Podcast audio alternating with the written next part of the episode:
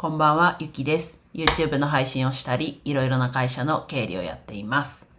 今日はですね、毎月1日にやることということでお話ししていきます。と自分は今、経理のアルバイト、まあ、出社したり、在宅勤務したりしてるのと、あと業務委託で、と一社と契約はしてるんですけど、その中でも数社と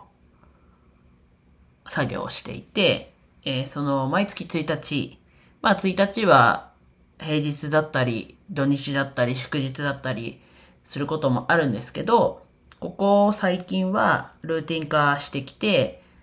と業務委託の作業で、と必ず1日から少しずつでもやるというふうにしています。まあ、まあ、1日だけに限らずですけど、1日からやり始めるようにしてます。やっぱ、なんだろうな。やりたくないなというか、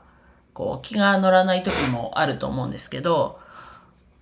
まずやってみて、やってたら、どんどんこう、進められるみたいな感じになるっていうのを過去に聞いて、それからまずや、やり始めるっていうこと。この一歩腰が上がらないのは皆さんもよくあることだとは思うんですけど、そこを一歩やってみると案外トントンと進んでいく。それでもやら、やりたくないなとか、なんかなっていう時もあるとは思うんですけど、でもまずやって、少しでもここまでやるとか、っていう、ここまでをちょっと決めてやってみるといいのかなっていうふうに思ってます。で、そのおかげで、と自分はルーティン化して始めることができてます。まあ、1日、今回は休日ではなく平日だったわけですが、それでもちょっとでもやるっていうふうに決めてやって、まあ、ここまでっていうのを決めて、まあ、そこまでは最低限のところはできた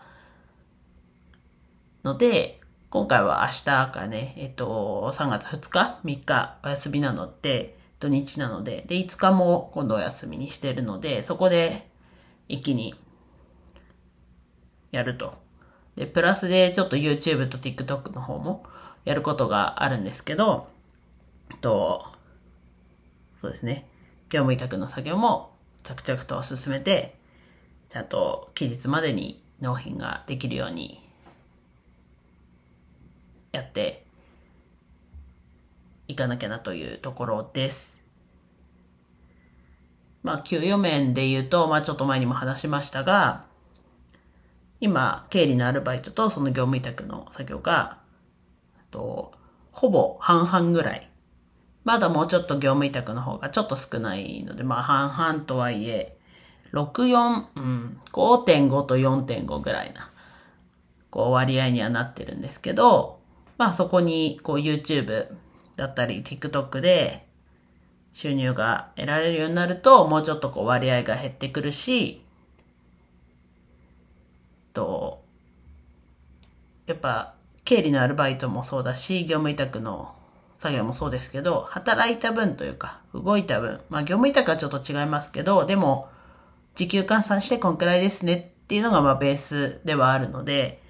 働いた分の給料っていうところじゃなく、こう、YouTube だったり TikTok みたいな、こう、働いた労力分じゃない、そういう収入？を、あと、そこに比重を持っていくっていうよりは、そこも、こう、収入の割合に入ってくるようになると、自分の中ではこう理想というか、そこを目指してはいるところなので、引き続き、やることをやりつつ、